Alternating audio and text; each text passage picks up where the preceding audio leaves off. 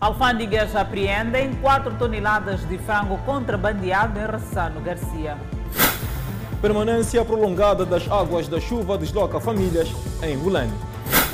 É já amanhã que se efetiva o regresso às praias mediante novas regras.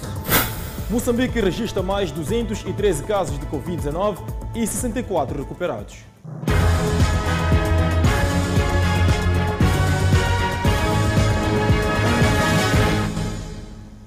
Boa noite, estamos em direto e seguramente em simultâneo com as redes sociais e a Rádio Miramar. Munícipes voltam a frequentar as praias a partir desta terça-feira, como resultado do relaxamento de algumas medidas de prevenção da Covid-19. No regresso às praias, depois de alguns meses de proibição, os banhistas terão de cumprir as medidas já estabelecidas. Praia sem banhistas. O som das ondas do mar faz-se sentir numa altura em que os munícipes preparam-se para voltar à praia depois de meses de interdição devido à pandemia do novo coronavírus. A agitação que caracterizava o movimento das pessoas em algumas praias ao longo da marginal, na cidade de Maputo, como a praia da Costa de Sol, Marítimo e a praia do ATCM deixou de se ver nos últimos meses. Antes da pandemia da Covid-19, era frequente ver munícipes aglomerados em espaços que arejam, a consumir bebidas alcoólicas. Na areia, pessoas aglomeradas a jogar futebol. E no mar, banhistas muito próximos. Entretanto, a partir desta terça-feira, as regras serão diferentes para as pessoas que quiserem frequentar, desfrutar da praia. Terão que respeitar rigorosamente as medidas alinhadas já pelo governo para a prevenção da pandemia viral. Na frequência às praias é vedada prática de desportos, realização de espetáculos musicais e venda de bebidas alcoólicas. Os munícipes já estão ansiosos para um regresso às praias, onde alguns consideram que a fiscalização das autoridades policiais deve ser indispensável. Eu acho positivo, né? O presidente primeiro liberou essa parte da praia, é, mas também eu gostaria que a polícia mesmo trabalhasse um pouco nos primeiros dias, né? Como as pessoas ficaram muito tempo paradas em casa, então tenho certeza amanhã pode vir encher aqui na praia. Nesta fase da Covid-19, algumas pessoas entendem que o regresso não vai ameaçar a saúde pública se cada munícipe fizer a sua parte em relação à prevenção. Eu acredito que estando aqui com conhecimento, é, com a ideia de fazer a prática, respeitando, porque trata-se de uma doença que mata, cada um vai ter que se adaptar. Antigamente ficávamos aglomerados, muitos bebia-se, dançava-se, ficava-se de qualquer maneira. Outros podiam ficar na água, assim como não, juntos, mas agora precisamos de criar um, uma distância. Entretanto, o ambientalista Rui Silva defende ser esta uma oportunidade de cada moçambicano mostrar a sua responsabilidade na prevenção da pandemia. Devo dizer que é uma oportunidade de mostrar a nossa responsabilidade não só a nossa responsabilidade em relação às questões ambientais, mas a nossa responsabilidade em relação à nossa proteção relativamente à Covid-19, que infelizmente está aí. Por outro lado, Rui Silva manifesta preocupação com o velho problema de munícipes deixarem na areia da praia e no interior do mar garrafas, plásticos e outros resíduos sólidos. E não há justificação para que isso aconteça, até porque, felizmente, esta nossa praia está repleta de caixotes de lixo, está repleta de receptáculos de lixo e é uma questão de cidadania da nossa parte podermos mostrar que, de facto, depois de ter sido feito e, e, e, continua a ser feito um magnífico trabalho em termos de limpeza da, da, das praias, nós podermos manter uh, uh, as praias no estado em que estão. A indisciplina já é visível. Lixo no chão, onde os recintos que servem para o depósito são ignorados pelos munícipes. A Polícia da República de Moçambique garante patrulhamento às praias para fiscalização no cumprimento das medidas e proibição de venda e consumo de bebidas alcoólicas. As alfândegas de Moçambique apreenderam um caminhão com 4 toneladas de frango na fronteira de Ressano Garcia. O produto estava escondido num fundo falso que fazia parecer que o caminhão estava vazio. Um caminhão aparentemente vazio. Características originais alteradas para dar espaço a uma ação ilícita. Por detrás desse fundo há caixas de frango escondidas. Tudo para não declarar a mercadoria e pagar. Depois de ter conseguido passar pela fronteira de Ressano Garcia, o condutor foi paralisado aqui neste ponto de controle das alfândegas. De lá foram apreendidas 310 caixas de frango, o correspondente a 4 toneladas. Se tivesse conseguido passar, o Estado teria perdido mais de 280 mil meticais. Esta apreensão resulta do trabalho rotineiro dos funcionários das alfândegas afetos aqui à fronteira de Ressano Garcia e na noite de ontem, decorrendo as suas atividades normais, tiveram a fazer o trabalho de fiscalização. Acontece que este caminhão, ao entrar pela fronteira, declarou que estava vazio. E os colegas, ao nível do gate pass, por causa da dificuldade de iluminação e tudo mais, consentiram a passagem deste mesmo. Mas a cerca de 4 km depois da fronteira, nós temos um grupo de funcionários que faz o trabalho de fiscalização para garantir que todos os caminhões carregados de mercadoria entrem no quilômetro 4 para efetuar o seu processo de desembaraço. E foi o que aconteceu. Interpelaram esta mesma viatura e solicitaram para verificar se efetivamente a caminhoneta estava vazia. É de se notar que o modus operandi no contrabando de frangos teve uma alteração neste caminhão porque detectou-se que eles criaram um fundo falso para ocultar a, a mercadoria que estava lá contida. O produto confiscado será retido para que o processo seja submetido ao Tribunal Aduaneiro. Emissão do próprio auto de apreensão, emite-se o auto de apreensão e submete-se o processo ao Tribunal Aduaneiro. E a quantidade vai ser, a, a quantidade aqui constatada, será feito o carregamento para a guarda ao nível do, do, do ao nível, quer dizer, é a, é a agricultura quem faz a guarda desta mercadoria, porque eles têm condições de frio e tudo mais, então nós fazemos a entrega e eles ficam como fiel depositário, até que, os, até que o processo seja dirimido ao nível do Tribunal Aduaneiro. Esta é uma ação desencorajada pelas alfândegas de Moçambique, numa altura em que há limitação de importações devido à Covid-19. O presidente da Confederação das Associações Econômicas de Moçambique, Agostinho Vuma, retomou as atividades normais na liderança do Conselho Diretivo da CTA. Isto acontece quase dois meses depois da interrupção das suas atividades por conta do atentado de que o Agostinho Vuma foi vítima à saída do escritório da sua empresa pessoal na Avenida Josina Machel, na cidade de Maputo, no passado dia 11 de julho.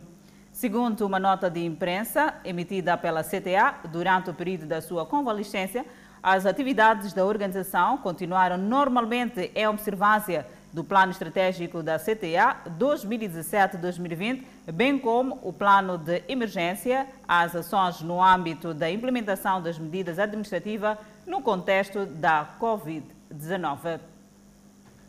Seguindo com outras informações, a província de Maputo lança a campanha de pulverização intradomiciliária com restrições no acesso a residências face à pandemia da Covid-19. As autoridades de saúde dizem estar a trabalhar para garantir a aceitação dos pulverizadores nas residências. São poucas as pessoas que nunca tiveram um histórico de malária. Aurélio não faz parte desta estatística, porque já teve malária. Usamos rede mosquiteira, na falta de rede mosquiteira, usamos tracão. Para se prevenir da doença, opta pelo uso da rede mosquiteira ou inseticida.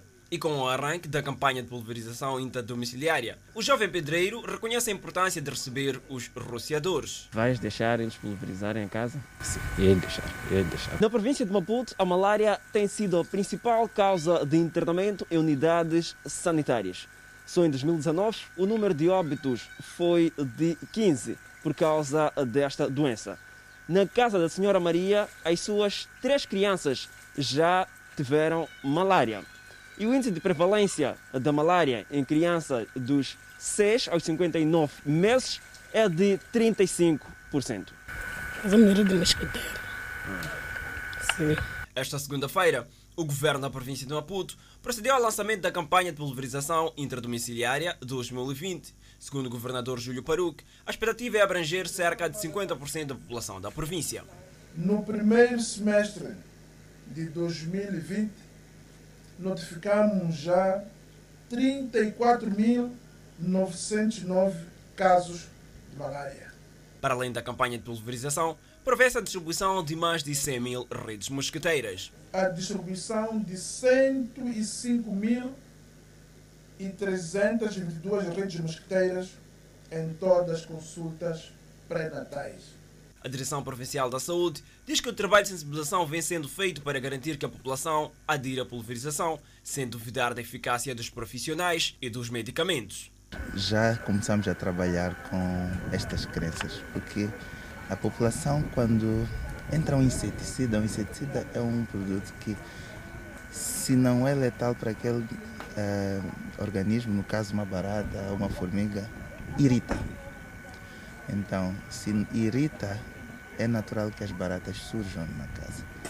Isso dá uma percepção de que houve aumento de baratas devido ao inseticida, quando na verdade houve uma, um mostrar de um problema que estava oculto. Estão garantidas todas as condições de segurança para evitar a propagação e contaminação do novo coronavírus durante o trabalho. Nós não sabíamos como seria este ano, como faríamos a campanha mas as evidências têm mostrado que é possível, nós cumprimos as medidas, como viu na, na demonstração que a colega fez, cumprimos as medidas sem trazer Covid para casa ou levar a Covid daquela casa. Moçambique é o país com a terceira maior percentagem de casos de malária no mundo e o oitavo onde a doença mais mata, segundo o relatório divulgado pela Organização Mundial da Saúde. Centenas de famílias em seis quarteirões do bairro Lenbe, no distrito municipal Camavota, na cidade de Maputo, abandonaram suas casas por conta da permanência prolongada das águas da chuva. Makutleni é o nome ganho por esta zona para fazer uso ao facto de ter se tornado um habitat de rãs, nível freático saturado, o solo já não absorve águas pluviais. Abandonar casas de alvenaria foi opção de centenas de famílias. Muitos saíram para alugar, assim abandonaram estas casas. É muito preocupante porque aqui fica cheio de água. E as pessoas, às vezes, há, há outras pessoas que vivem por aqui e voltam. Uhum. Então, saem daqui sempre que chove e regressam na época seca? Hum, saem quando chove, quando ver que já a água está um pouco assim e voltam. Quando chove, a área de Makutleni aumenta o diâmetro, atingindo casas que relaxam em época seca. Assim que se aproxima a época chuvosa, a preocupação está à flor da pele. A gente fica desesperado, mesmo agora que estão a comunicar que há de vir o outro tempo chuvoso. Nós estamos muito preocupados mesmo, porque não sabemos o que, é que nós vamos fazer. Já pedimos há muito tempo ao governo, mas até aqui ainda não resolveu nada. São perto de 300 casas abandonadas e que continuam conectadas à rede elétrica. Em perigo está a pequenada que nesta água busca um tipo de peixe que aqui encontrou habitat. Nós temos filhos que venham brincar aqui a tentar tentar peixe, o que é muita coisa. Então é muito preocupante para nós, os encarregados dele, porque vemos essa, essa parte aqui já fica armado, a gente já tentamos cultivar e limpar para não infectar as nossas casas, mas não estamos a ver o resultado, não temos apoio do governo, do município. Nós fizemos a nossa parte, a gente limpar conforme estão a ver. Um problema de longa data que as autoridades enfrentam dificuldades em fazer face. O antigo secretário do bairro lembra-se dos seus esforços. Promovíamos uma campanha de, de limpeza, mobilizávamos jovens, eu mobilizava jovens e os próprios residentes donos das casas, no sentido de fazer campanha de fazer limpeza a nível do, da, da própria zona, e para facilitar que as águas pudessem pelo menos abaixar-se. E sente pelos deslocados? É uma média de 270 famílias que vivem nas casas de em base de arrendamento, de arrendar noutras, noutras casas, porque as casas deles estão submersas mesmo. Foram várias as vezes que as autoridades locais mobilizaram máquinas para desbravar a mata e bombear água, mas foram soluções de pouca dura. Novas estratégias são necessárias para a resolução do problema. Detido elemento da quadrilha que envenenava cães para roubar viaturas em residências. Um dos ladrões era um mecânico que identificava as residências visadas. Estratégia passava pelo arremesso de comida envenenada aos cães. Assim que comiam, para este homem e os seus presumíveis comparsas, o roubo de carros era dado como certo. Maguanine A e B, locais de atuação. É, realmente, antes era, mas já, há pessoas que já têm truque como uh, domar o próprio cão para poder apoderar-se de qualquer situação. É uma nova tática usada pelos ladrões para aceder aos quintais e conseguir roubar as viaturas. Mesmo nos casos em que há cães de guarda. Para os moradores é sempre uma preocupação, porque nunca se sabe quando é que os ladrões acedem aos seus quintais. Realmente, porque nós confiamos nos nossos cães, mas mesmo assim os criminosos têm, têm invadido as casas. Então, realmente é preocupante. Este homem faz parte do grupo de três que, segundo a polícia, envenenavam cães para depois roubar viaturas com recurso a chaves falsas. É, nessa casa, é, primeiro ele foi é, identificar a casa, depois viu como é que é, preparou tudo lá, depois me chamou, disse que pode, pode, podia entrar. Então fui até lá, entramos dentro da casa. Para que as incursões tivessem resultado esperado, um mecânico no grupo, por sinal conhecido pelas vítimas. Sou o Julinho, que estava comigo, ele é que é mecânico, ele que conhece, é, identifica as casas, ele tem outras pessoas que trabalham com ele. Esta caminhoneta tem sistema de segurança que denunciou a quadrilha. O indiciado é residente e saiu da cadeia há quatro meses. Era para tirarmos a caixa de velocidade. Só que quando tentávamos empurrar o carro, o dono da casa estava a entrar. Então nos surpreendeu. Ele saltou o muro e eu não consegui saltar o muro. Mas, graças à ação popular, a polícia deteve este jovem. Apercebendo-se que em sua residência estavam pessoas estranhas, uh, elas acionaram a polícia, que de imediato fez-se ao local e deteve este indivíduo. Ainda segundo a polícia, o jovem é suspeito no envolvimento do roubo do parque de viaturas na província de Maputo. A polícia trabalha neste momento para neutralizar os restantes dois elementos ora fugitivos. Entretanto, mais dois indivíduos que se faziam passar por funcionários do INES foram detidos na cidade da Beira. Os dois indivíduos ah, encontrados em flagrante procediam à listagem às comunidades com promessas de pagamento do subsídio do ciclone Idai. Foi na zona de Ndunda, na cidade da Beira, onde atuavam estes dois cidadãos detidos pela Polícia da República de Moçambique. Sucede que os indiciados, na companhia de um cidadão identificado apenas por Unhane, ora em parte incerta, promoviam a listagem das comunidades daquela área residencial em troca de 10 meticais por pessoa, com falsas promessas de pagamento dos 7.500 meticais, correspondente ao subsídio das vítimas do ciclone Idai. Para além dos valores em referência, os indiciados foram encontrados na posse de vários cartões de eleitor e bilhetes de identidade das vítimas. Este portanto, faz parte de um grupo que também dedicava-se a esta prática e procedia à cobrança de 10 meticais eh, por documento. Nesta altura, o auto já foi lavrado e deve necessariamente seguir ao Ministério Público para que sejam criminalmente responsabilizados por estas ações. Os indiciados negam esta acusação e dizem que estavam no referido local para também se inscrever e beneficiar do referido subsídio. Quando entrevistados, apontaram o referido Nhane como um autor de tudo. No momento em que foram flagrados pela PRM, estes estavam a recolher dinheiro e documentos das comunidades locais. A mulher de grávida estava cheia e não conseguia como entregar os papéis. Então disse, organiza grupo, grupo, grupo, como é 10, 10, são 20, são 20 meticais. Se são 30, são 30 meticais. Então tentei pegar aqueles documentos do, da, da, fila, que é esses 35 leitores, mais aquele valor, a querer entregar. Então, policiais logo chegaram. Então, me prenderam, eu disse que não. O dono ainda está aí dentro. O senhor Inhane, né? Está a inscrever pessoas para dar um valor de 7 mil. Então eu fui lá me inscrever também, com cartão eleitor, com 10 meticais. Paguei coisa, esses 10 meticais com cartão eleitor e entreguei. Quando eu entreguei, então à espera, de, ele disse que quando você entrega hoje, vem levar amanhã todo documento. Então o oficial quando chega me viu aí, Tinha que me pegar por algema, eu não fugi porque não sei de nada e não estou a comer nada. Também eu perdi meu 10 também. Neste momento, as autoridades policiais na cidade da Beira trabalham com vista a neutralizar o cidadão identificado apenas por Unhane, tido como orquestrador deste plano, de modo a ser responsabilizado pelo ato que cometeu.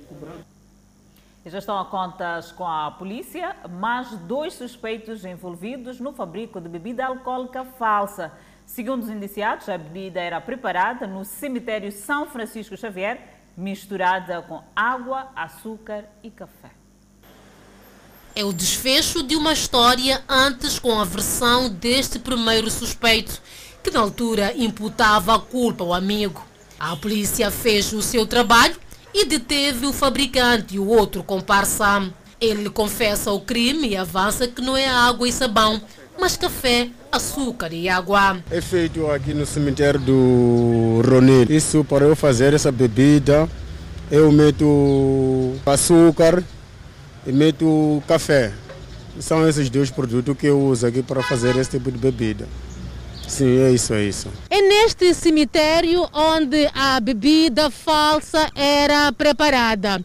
Segundo o indiciado, com recurso a água, açúcar e café. Daqui, a bebida já estava pronta para ser consumida e vendida em vários locais da capital do país. Confessa ainda que a embalagem da bebida era vendida a 110 meticais e com muita procura. Então o senhor já fazia, já sabia que estava a praticar um crime, vender uma bebida falsa. É para tudo acontece, chefe. Era muita gente que procurava essa bebida. Sim, sim, sim, sim. Não levava tempo até. Ao que tudo indica, Valente tinha formado uma equipe. Este jovem era um dos vendedores da bebida. Disse de que tem uma caixa de Enicas que conseguiu, sei lá quanto no coisa, é, no coisa, no bode só. Então eu disse, ele disse que não tem cliente, eu disse que tem cliente. Ele me entregou e tentei vender, me descobriram com a caixa. A polícia conta como chegou a restante quadrilha. Em forma de esclarecer este crime, a PRM realizou um trabalho investigativo que culminou na detenção destes dois integrantes desta quadrilha que se dedicava a fabricar bebidas falsas.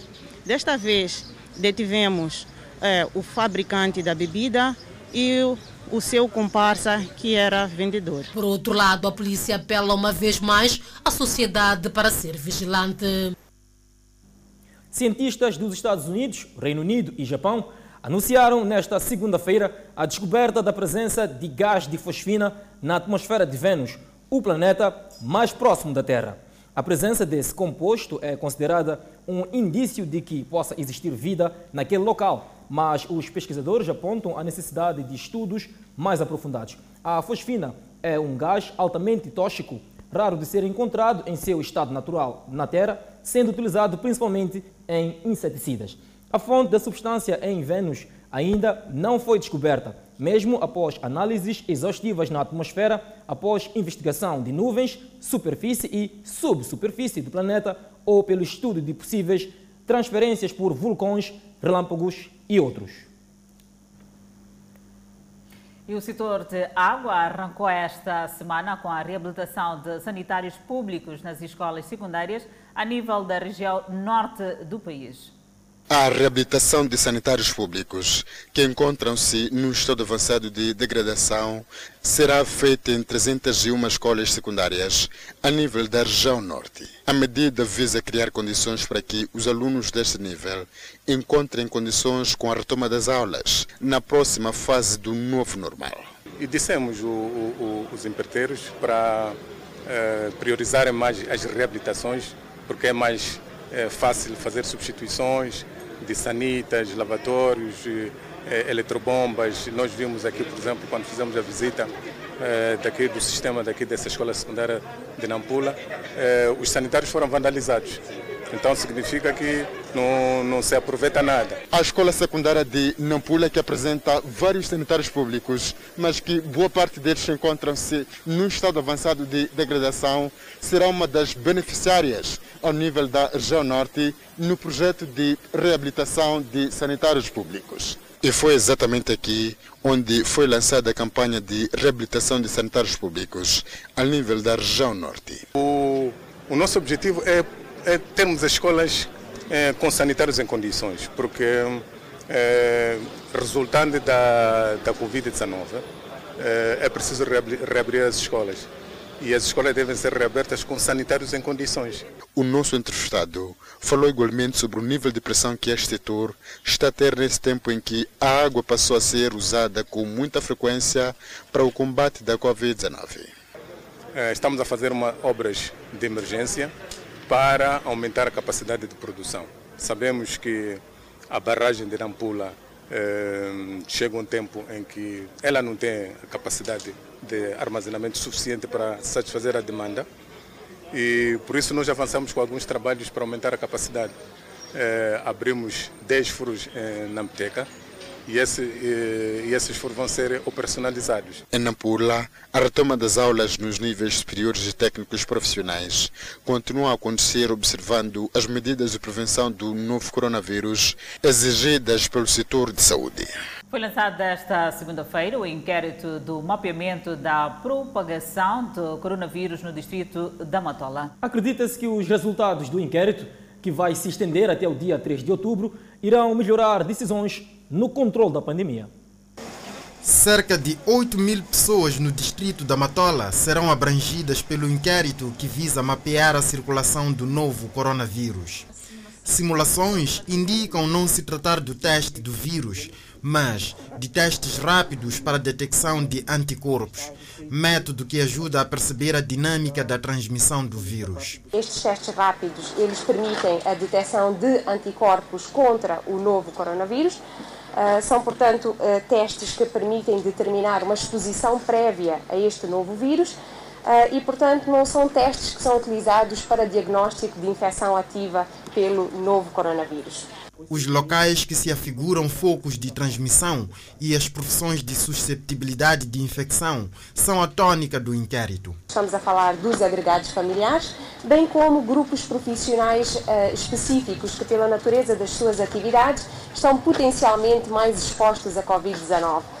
Alguns exemplos destes grupos profissionais são, naturalmente, os nossos profissionais de saúde, uh, os transportadores uh, públicos e privados, vendedores de estabelecimentos uh, comerciais, bem como os seus funcionários, vendedores de mercados. A secretária de Estado na província de Maputo espera que os resultados do inquérito sejam capitalizados para melhor resposta ao coronavírus a nível da província e destaca estar-se num momento sensível com a retoma às atividades, com destaque para o setor da educação. Que na nossa província já estão em funcionamento 10 instituições de ensino superior, 10 de ensino técnico profissional, 4 de formação de professores e ainda 11 instituições de ensino técnico profissional que estão a criar as condições para retomarem suas atividades.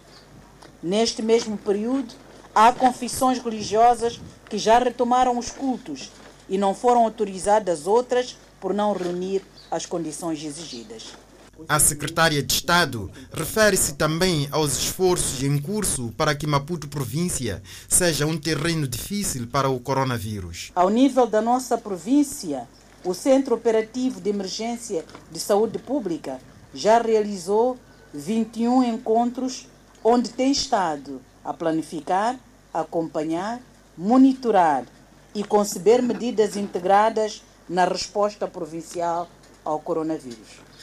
É neste fórum que iniciativas inéditas são partilhadas como boas práticas, o que tem contribuído para desacelerar o índice da propagação da doença. A província de Maputo tem muitos casos recuperados da Covid-19, mas nem por isso deixa de haver preocupação por parte das autoridades que procuram conter a propagação. Entretanto, vamos acompanhar a evolução da Covid-19 no país. Moçambique registrou mais 64 casos totalmente recuperados da Covid-19. Com este número, sobe para 3.024 pessoas totalmente recuperadas da doença. O país tem um cumulativo de 122 internados devido ao Covid-19, dos quais 26 sob cuidados médicos nos centros de isolamento. No outro quadro, vamos apresentar o número de casos positivos. O país tem cumulativamente 5.482 casos positivos registrados, dos quais 5.199 de transmissão local e 283 importados. Moçambique testou nas últimas 24 horas 1.255 amostras, das quais 203 revelaram-se positivas. Todos os 213 casos hoje reportados são de transmissão local. 209 casos são indivíduos de nacionalidade moçambicana, dois zimbabuianos, um filipino e o outro de nacionalidade paquistanesa. O nosso país tem 2.419 casos ativos da Covid-19 e 28 óbitos por Covid. Entretanto, nas últimas 24 horas, temos 35 o número de mortes por Covid-19. E seguimos viagem à zona centro do país. Em Manica, 12 estudantes do Instituto Armando Emílio Guebuza, no distrito de Vanduz, testaram positivo para a Covid-19. E por conta desta situação, a direção teve que fechar as portas daquela unidade de ensino. Os números de casos positivos de estudantes nos institutos em Manica não param de subir depois de dois formandos do Centro de Formação de Professor de Chibata testarem positivo para a Covid-19. Desta vez, mais dois estudantes do Instituto Armando Emílio Guebuza também foram diagnosticados Covid-19. Trata-se de estudantes provenientes de Maputo que escalaram a província de Manica para a retoma das aulas presenciais. Como medidas de, de, de, de prevenção, nós estamos a fazer rastreio dos estudantes que estão a regressar para as aulas. Uh, no rastreio destes estudantes, nós damos a prioridade para a testagem para a Covid-19 aos estudantes que vêm daqueles locais onde temos transmissão comunitária como é o caso da cidade de Maputo, cidade de Nampula e cidade de Pemba. Em relação ao estado clínico dos dois estudantes com a Covid-19, um é assintomático, enquanto outro apresenta sintoma ligeiro de gripe, mas ambos encontram-se bem de saúde. Por conta de dois casos positivos para a Covid-19, o Instituto Armando Emílio Guebuza teve que encerrar as portas. E neste momento decorrem trabalhos de rastreio de outros contactos. Fizemos um mapeamento de contactos e colhemos amostra aos restantes contactos eh, dos dois casos positivos. Fizemos uma desinfecção geral de toda a escola, incluindo todos os compartimentos e, e, e o centro internato fizemos uma desinfecção. O representante do Estado na província de Manica, Edson Macuacua, desafiou o Comitê Operativo de Emergência para a Saúde Pública a continuar a monitorar a situação em todas as instituições públicas e privadas para que não sejam focos de propagação da Covid-19. Por isso queremos apelar a todas as instituições públicas e privadas, organizações da sociedade civil, organizações comunitárias, às autoridades comunitárias, a todos os cidadãos em geral, para que todos redobremos os esforços na prevenção e combate ao Covid-19. Este é o segundo caso de alunos que testaram positivo para a Covid-19 na província de Manica. O primeiro caso ocorreu no Instituto de Formação de Professor de Chibata, no distrito de Vanduzi, onde dois formandos foram diagnosticados com o vírus e sobre o resultado das 49 amostras enviadas para o laboratório de referência da região, todos acusaram negativos para a Covid-19. Não deixe de acompanhar no próximo bloco António Gomes, unirado do cargo de embaixador extraordinário. E a importação de alimentos em Moçambique está em alta desde o início da pandemia. Para ver e ouvir, já a seguir ao intervalo. De volta ao Fala Moçambique, o presidente da República, Filipe Inhos, no uso das competências que lhe são conferidas pela linha C do artigo 161 da Constituição da República, exonerou por despacho presidencial António Gomende do cargo de embaixador extraordinário e plenipotenciário e representante permanente da República de Moçambique junto das Nações Unidas. A importação de produtos alimentares e de higiene está em alta desde o início da pandemia da Covid-19 no país. Dados que, para a Câmara dos Despachantes Aduaneiros, indica que o volume de importações reduziu consideravelmente é o volume de receitas provenientes de importações que caiu 50% por conta da pandemia da Covid-19. Quem se ressente são os despachantes aduaneiros, que do leque da mercadoria lícita a importar para desembaraçar têm mais pedidos de produtos alimentares e de higiene. Agora, o que é que verificamos nós como escritório?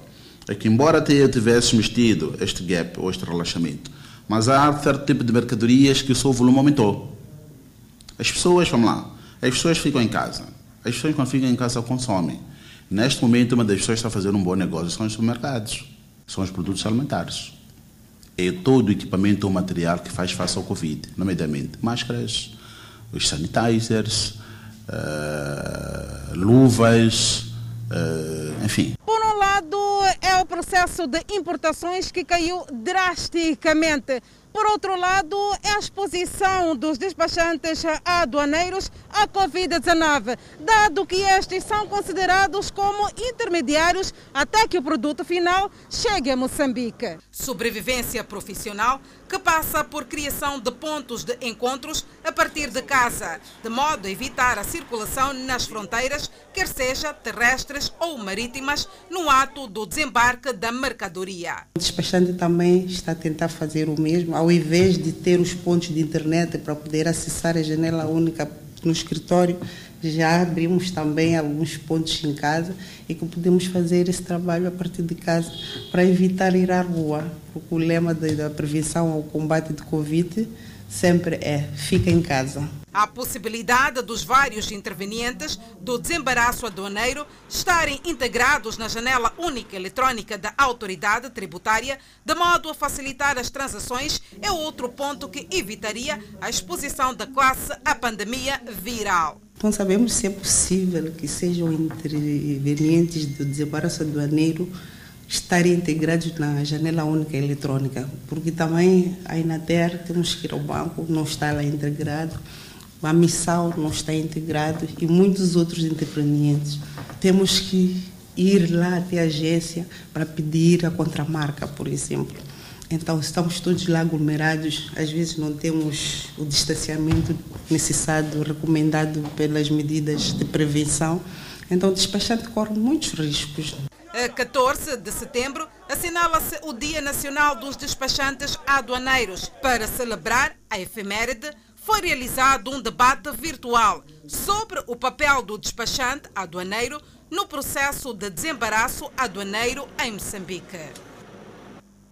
Moradores do bairro Chamiçava, no distrito municipal da Catembe, no município de Maputo, queixam-se de bloqueio de uma rua que dá acesso a uma área residencial.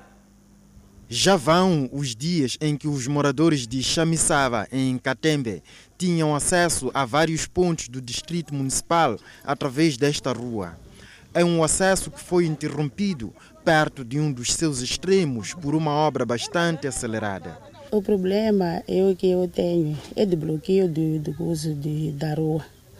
É que a rua ele devia deixar um espaço para passar as pessoas e passar pode passar carros pequenos esses caminhões mas o que acontece aqui nem pessoas nem carros pequenos não passam. Muitos são os transtornos trazidos pelo bloqueio desta que eles consideram rua. A pessoa pode ficar doente e precisa de ajuda que é perto pode ter carro mas a pessoa não tem sítio para passar só pode passar do outro lado. A pessoa pode morrer. Não tem ajuda nenhuma porque a rua está bloqueada. É uma rua com uma extensão de mais de 5 quilômetros, atravessando uma vasta área residencial. Quem percorre a rua, chegado a este ponto de bloqueio, vê-se obrigado a atravessar por um quintal alheio, cujo proprietário acabou permitindo acesso provisoriamente. Hoje em dia, nós temos que passar dessa, dessa em casa de dono. É um pouco complicado. Nós temos que, nós, pelo menos, abrir essa rua para a gente conseguir passar, porque de lá é um pouco longe. Nós... Então, o dono, o dono dessa casa vos deixa passar daqui? Epa, nós estamos a invadir em casa dela. Diz-se que o dono da obra é um dos maiores fornecedores de água na área e a interrupção do abastecimento é, segundo os moradores de Chamiçava, uma das ameaças do indivíduo caso a obra seja barrada. Que é um dos fornecedores de água aqui ao nível, ao nível do distrito, ele abateu as árvores, o nome dele é Nelo. Ele bateu as árvores do princípio e bloqueou a rua com os troncos. Foi sem sucesso que batemos a porta do escritório do fornecedor de água, ora acusado de bloquear a rua.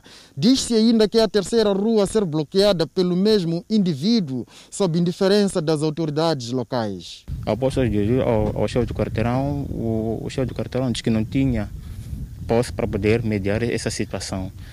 Uh, nos indicou para a gente falar com o, o secretário falamos com o secretário e de seguida o secretário deslocou-se cá com, com um agente do município e saímos daqui até o final da rua para poderem perceber quantos residentes estavam aqui na rua. E o secretário simplesmente disse que iam deixar aqui uns, uns 4 metros na rua e daí o secretário desapareceu, não diz mais nada acerca da situação da rua. Pedreiros que encontramos na obra que bloqueou a rua disseram-nos que haveria, no fim, um acesso improvisado só para peões. Segundo especialistas, há indício do envolvimento das FDS nos alegados maus tratos à população na província de Cabo Delgado. Todavia, reconhece a necessidade de maior investigação. Por outro lado, dizem que a detenção de Sandura Ambrosio e outros acusados violou alguns princípios legais. Os pronunciamentos vêm à tona na sequência das declarações da Amnistia Internacional, segundo as quais houve violação dos direitos dos cidadãos em Cabo Delgado no que respeita à atuação dos agentes das Forças de Defesa e Segurança.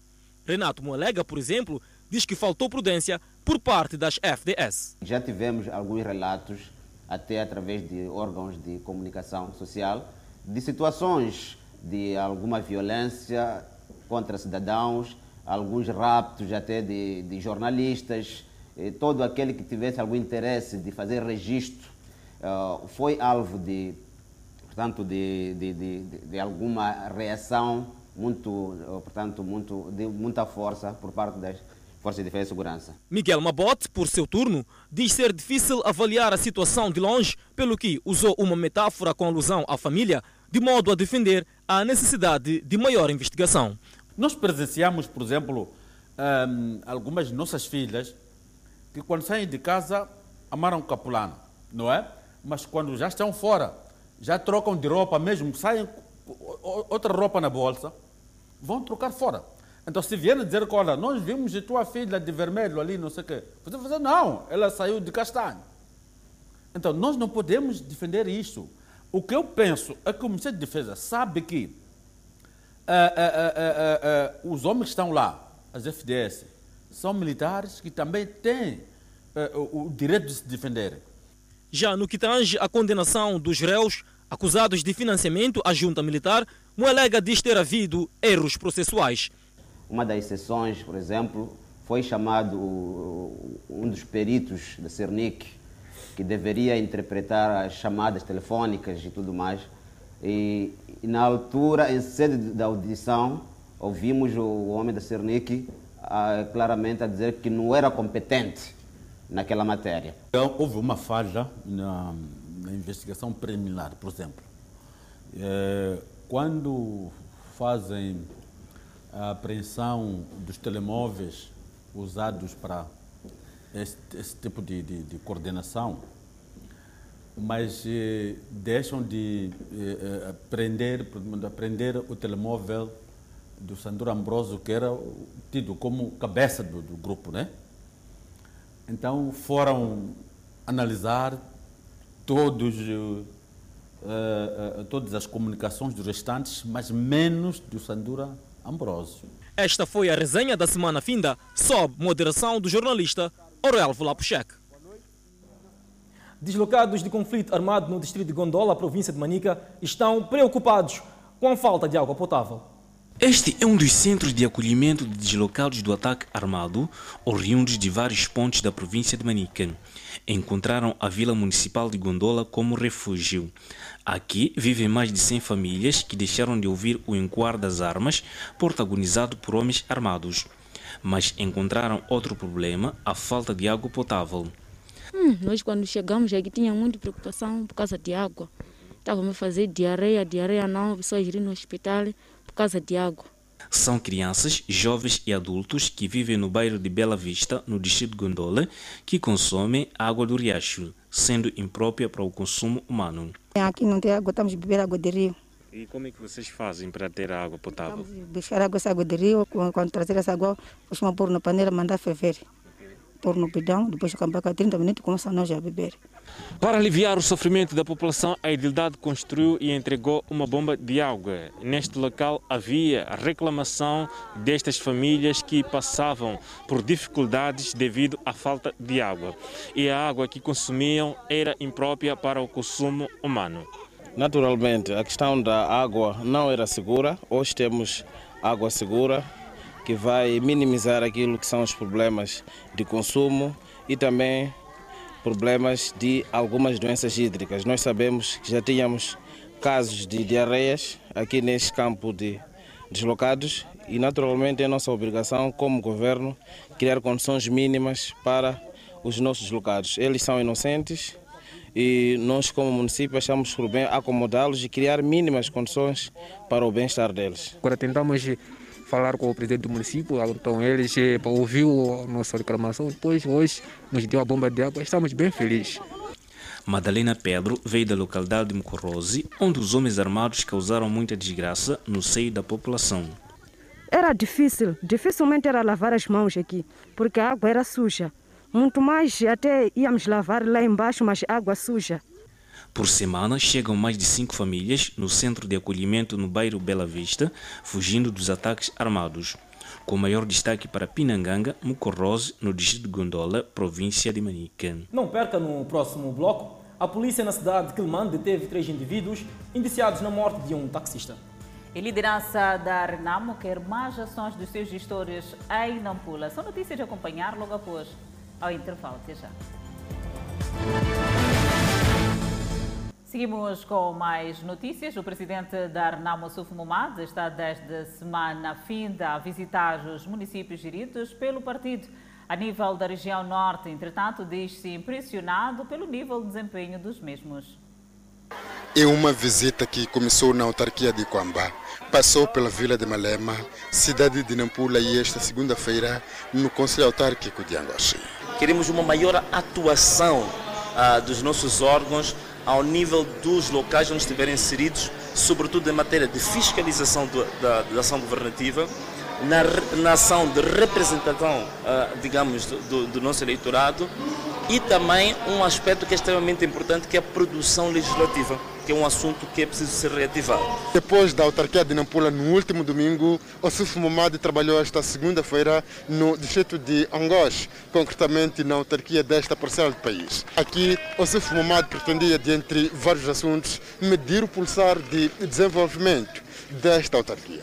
Dos locais escalados até então, a Renamo diz-se impressionada pelo nível de desempenho das autarquias. Nós estamos num momento eh, extremamente interessante no país, que é de uma de uma revolução a, a, a governativa descentralizada da Renam. Portanto, a cidade de Coamba, por exemplo, que para mim é um protótipo daquilo que já fizemos e da avaliação que já fizemos, a, a, cidade de Coamba é um exemplo de realizações que não haviam sido feitas em mais de quatro décadas. A Renam falou ainda sobre o ponto de situação das vítimas do acidente havido na autarquia da Vila de Malema, em que 16 pessoas contraíram ferimentos. Apenas perdas materiais que são avultadas. Em termos de uh, integridade física, ninguém sofreu e todas as das três pessoas, duas já tiveram alta, uma é que vai ter uma tala eh, mas está estável, está a falar e penso que até se calhar hoje tenha aparecido para as nossas atividades. Portanto, é foi uma situação natural. O presidente da Renamo Suf Momadi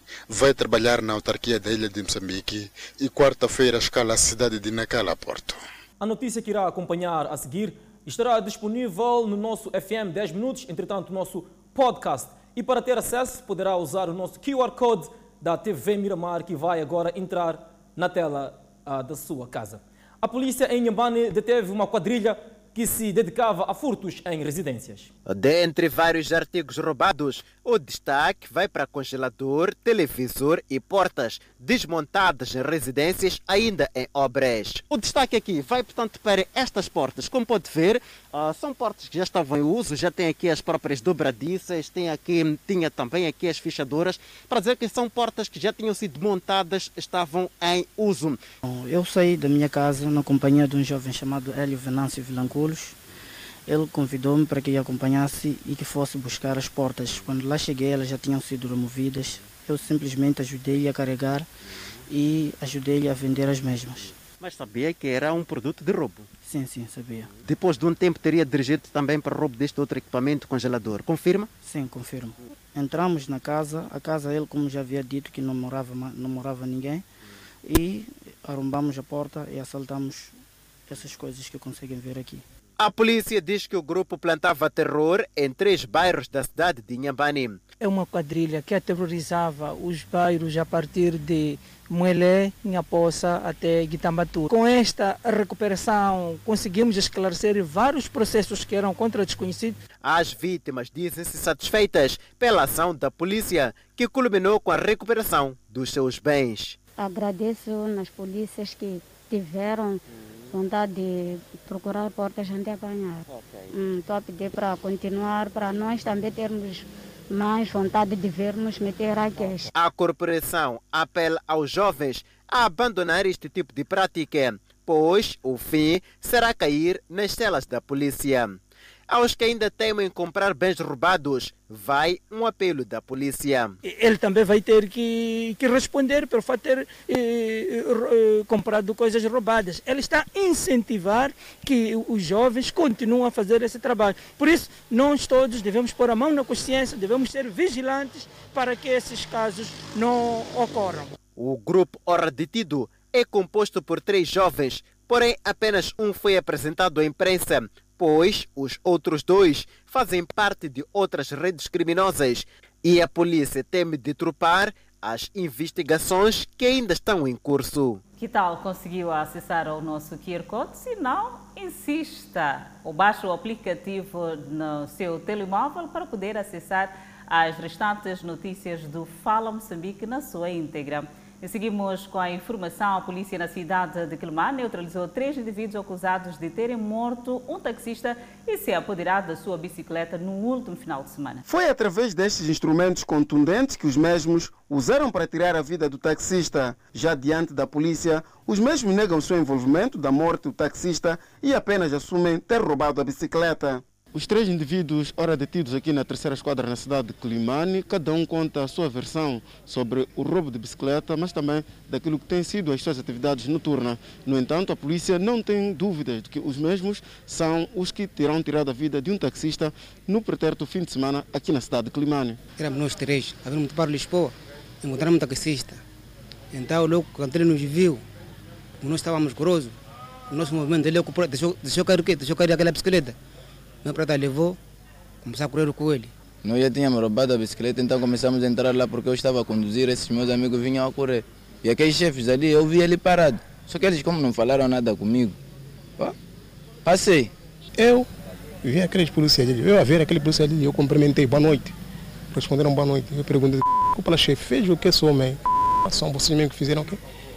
Que ele mataram. A neutralização dos miliantes é de grande valia no concernente à tranquilidade pública, uma vez que estes atuavam em vários bairros da cidade de Climane e arrombamento a residências e bancas eram o que mais já faziam. Referenciar que são indivíduos altamente perigosos, já cumpriram pena uh, em estabelecimentos penitenciários daqui da província, também uh, na província de Sofala, tanto como na província de Manica. Portanto, e a detenção desses indivíduos uh, vai culminar com um sentimento de segurança uh, aceitável, tendo em conta que esses dedicam-se também uh, ao roubo em, em, residências e também em estabelecimentos uh, comerciais. Ao longo do final de semana, a polícia registrou várias irregularidades na província, maior parte das quais a polícia diz ter esclarecido e os infratores estão a contas com a polícia para sua responsabilização criminal. No próximo bloco, não deixe de acompanhar a Organização Mundial da Saúde pede mais investimento na vacina contra a Covid-19. E o presidente da Bielorrússia encontrou-se com Putin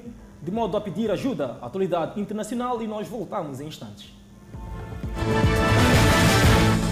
Seguimos agora com a atualidade internacional. Os países devem aderir à instalação de vacinas COVAX da Organização Mundial da Saúde, OMS, até sexta-feira, para ajudar a garantir que as imunizações sejam distribuídas de forma justa e eficiente, disse o diretor-geral da OMS, Tedros Adhanom, esta segunda-feira. Até agora, 92 nações de baixa renda buscam assistência por meio da instalação COVAX, parte do ACT Accelerator da OMS, para impulsionar o desenvolvimento de vacinas terapêuticas e diagnóstico para combater a pandemia. Cerca de 80 países de renda mais alta expressaram interesse, mas muitos ainda devem confirmar a sua intenção de ingressar no país até o final desta semana. Seis pessoas em países de baixa e média renda perderem as vacinas. O vírus continuará a matar e a recuperação econômica global será atrasada, disse Tedros Adhanom no evento regional da Organização Mundial da Saúde para a Europa, que foi transmitido virtualmente. O presidente Alexander Lukashenko da Bielorrússia chegou para se encontrar com Vladimir Putin nesta segunda-feira em busca de apoio de Moscou. O avião de Lukashenko pousou no resort de Sochi, no Mar Negro, onde Putin costuma receber dignatários em visita. As autoridades russas, incluindo o governo da região de Krasnodar, encontraram Lukashenko na pista. O destino do líder bielorrusso está nas mãos de Putin, que enfrenta a mais grave crise dos seus 26 anos no poder. O apoio econômico e militar de Moscou pode ajudar a inclinar a balança a seu favor, enquanto suas forças de segurança reprimem duramente a oposição. Continuamos fora de portas, entretanto, no grande continente africano. Voluntários na África do Sul alimentam pessoas necessitadas num campo onde balas perdidas da guerra de gangues são um perigo diário. O grupo em Levant Hill, nos arredores da cidade do Cabo, distribuiu alimentos para moradores de rua e criança todos os dias. Eles alimentam cerca de 300 pessoas duas vezes por dia, depois que a pandemia da Covid-19 colocou um enorme fardo financeiro no país, com muitas pessoas a precisar de ajuda. Mas Levant Hill está situada no infame Cap Fleet, uma área conhecida por seu alto índice de criminalidade e guerras de gangues. O esquema de alimentação acontece num campo de futebol, conhecido como campo de batalha por ser um local onde as gangues lutam entre si. Mark Nichols, técnico do Lavender Hill Sport Club, dirige a organização não governamental que trabalha com crianças na área de Cap Fleet. Yes, we've got uh, four, four rival gangs. Temos quatro gangues rivais que lutam entre si e os tiros geralmente acontecem. O fogo cruzado atinge o campo, disse Nichols. Atualmente estamos num campo de batalha que é nosso local de alimentação todos os dias. As restrições da Covid-19 fecharam a economia já em declínio da África do Sul, com milhões de pessoas a viver na pobreza. Hermer, um morador de rua de 43 anos de idade, disse: Os tempos estão difíceis. Muitas igrejas estão fechadas onde costumávamos ir e encontrar comida lá, disse ele. Então devemos preferir vir aqui e mesmo com o gangsterismo a acontecer, estamos a passar por isso e confiamos em Deus que Ele vai nos manter seguros e que podemos ter o que comer. A junta militar do Mali, que deu um golpe de Estado no mês passado, concordou no sábado com o governo de transição de 18 meses liderado por um líder militar ou civil que abriria caminho para as eleições. Três dias de consultas com líderes de grupos políticos e da sociedade civil estabeleceram uma carta para a transição, que também incluirá um vice-presidente e um conselho transitório que servirá como Assembleia Nacional.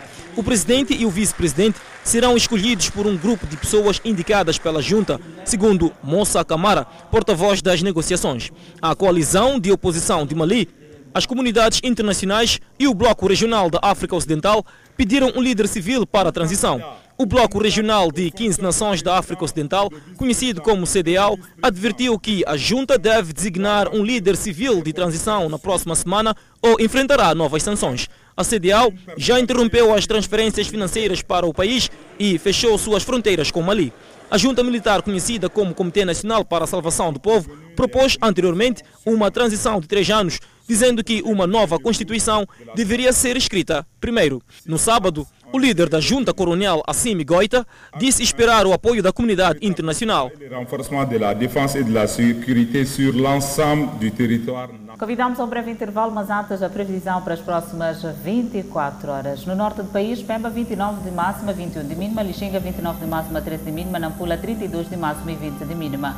No centro do país, Tete tem uma máxima de 37 a 22 de mínima Quilimane 32 de máxima, 21 de mínima. Chimoio 32 de máxima, Beira 29 de máxima, Vilanculo 28 de máxima, Inhambane 29 de máxima, Xaixai 28 de máxima, Maputo 25 de máxima e mínima de 20 graus.